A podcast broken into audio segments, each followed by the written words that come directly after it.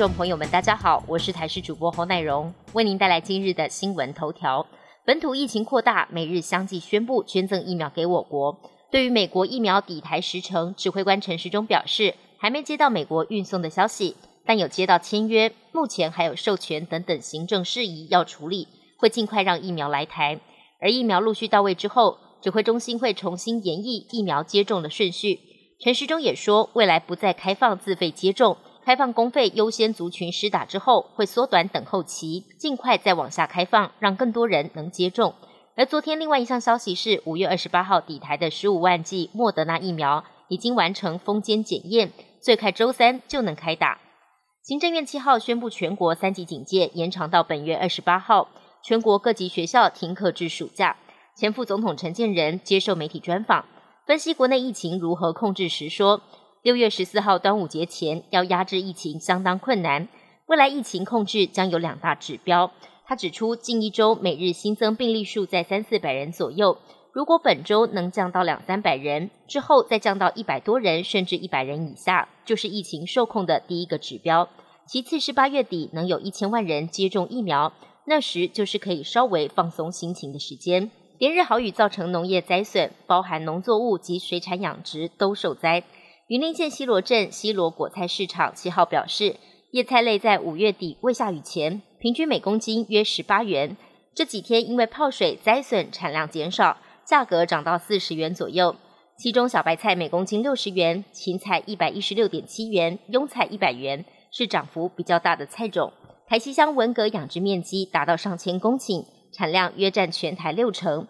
最近缺水之后，连日大雨，文蛤疑似因为水质的剧烈变化，损失一到两成。养殖业者目前只能设法调控盐度，降低损失。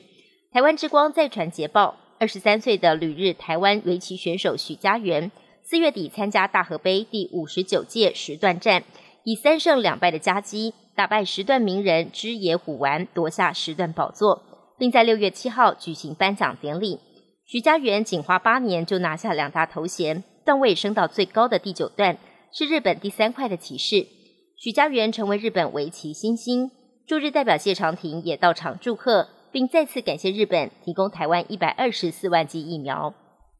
美国日前决定要送给台湾七十五万剂新冠疫苗，疫苗何时会送到？除了台湾引颈期盼，美国众议员巴尔也很关心。他特别在国务院的预算听证会中追问国务卿布林肯。布林肯表示，美国正以最快的速度送出疫苗。此外，巴尔询问布林肯，台湾已经宣布开放美国猪肉进口，移除贸易障碍，以追求更广泛的台美贸易协定。美国政府立场为何？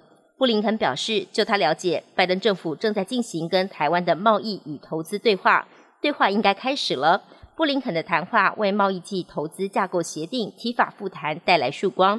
中华民国驻美代表肖美琴表示，正在处理中。全球首富贝佐斯宣布将一圆太空梦。贝佐斯预计七月二十号将跟弟弟马克搭乘自家太空船升空，时间点正好也是在阿波罗十一登月五十二周年，也是贝佐斯卸下亚马逊集团执行长的半个月后。